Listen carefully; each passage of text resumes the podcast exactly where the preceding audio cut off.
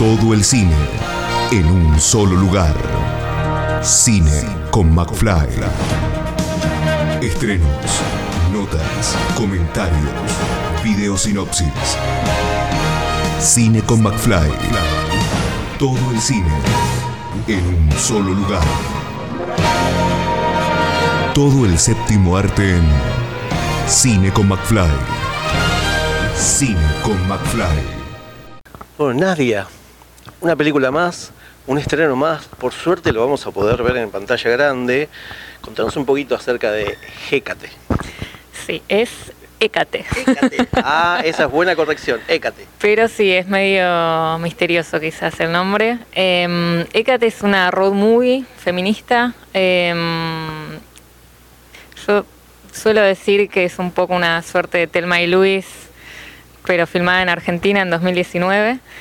Eh, y bueno, busca en este viaje que emprenden estas dos eh, mujeres encontrar la sanación a, a, la historia en la cual se ve involucrada una de ellas, una historia de violencia de género. Contanos un poquito cómo fue la génesis, cómo, cómo llegaste a esta historia, contanos un poquito de la, la semilla que creó esta Hécate. La película la empecé a escribir en 2018 eh, parte un poco de una búsqueda personal mía, por ahí no tan... No es que toda esta historia me atravesaba de manera directa, pero sí a mi abuela y como que fue una historia que se vino por ahí arrastrando más generacionalmente y tenía como necesidad de meterme un poco con, con el tema y buscar cierta no sé, o hacerme preguntas, o porque la verdad que respuestas no es que encontré tantas, pero por lo menos sí eso, meterme con el tema y, y bueno, y tratar de sacar, de transformar algo. Visualizar un poco de catarsis también quizás, pero más que nada visualizar este tipo de temáticas que lamentablemente siguen ocurriendo, pero no están visibilizadas del todo y creo que Ecate es, es, es eso. Eh, quizás, no sé si en las diferentes proyecciones que ya eh, se pudieron ver, tanto en festivales o en, espacios, eh, ¿cómo fue la, recepción de, de, la gente frente a la película? Por ahora viene siendo muy buena. Eh, hasta ahora sí, sí, como medio agradecimiento es lo que, lo que siento. Eh, esta parte la vas a tener que editar. no, más que nada el, el tema de la, de la, gente, digamos, a, al ver las situaciones, pues te voy a decir la verdad, al principio me puse muy nervioso. Sí, es lo que la, la devolución que suelo recibir es los primeros 15 minutos te liquidan, pero bueno, después la idea es que la película vaya hacia cierta liberación, hacia cierto lugar más como de sanación, sobre todo de las protagonistas femeninas de la película. Por ahí no sé si se llega... Como que mi punto con la película era que se liberen ellas, digamos. No sé si resolver tanto el, problema del otro lado, que no sé si tiene la verdad que solución a esta altura, pero sí por lo menos que ellas se, se empoderen y, y bueno, y puedan ir hacia otros caminos. La película eh, tiene unas locaciones, sobre todo en la, en la parte de road movie, tiene locaciones, la verdad que hermosas. ¿Cómo fue encontrarla? Si eso tiene eh, mucho que ver, si tuvo mucho que ver con el, con, con, el guion. Y bueno, una vez que la, las encontraron, ¿cómo fue filmar ahí? Porque la verdad que son todas escenas de noche.